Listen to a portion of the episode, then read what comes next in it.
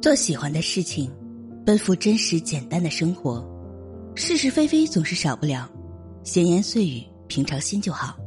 毕竟日子是自己的，任何事情都会有皆大欢喜的结果。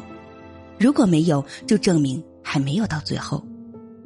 一个人太被动，很难得到爱；太主动，就会很掉价、很卑微。因为被偏爱的永远都有恃无恐。所以，我选择孤独至死。舒服就是人生的高利贷，现在可以不还，以后加倍偿还。如果累了，就拉上窗帘，关上手机，关掉闹钟，深呼吸一口气，钻进被窝，放空去睡觉。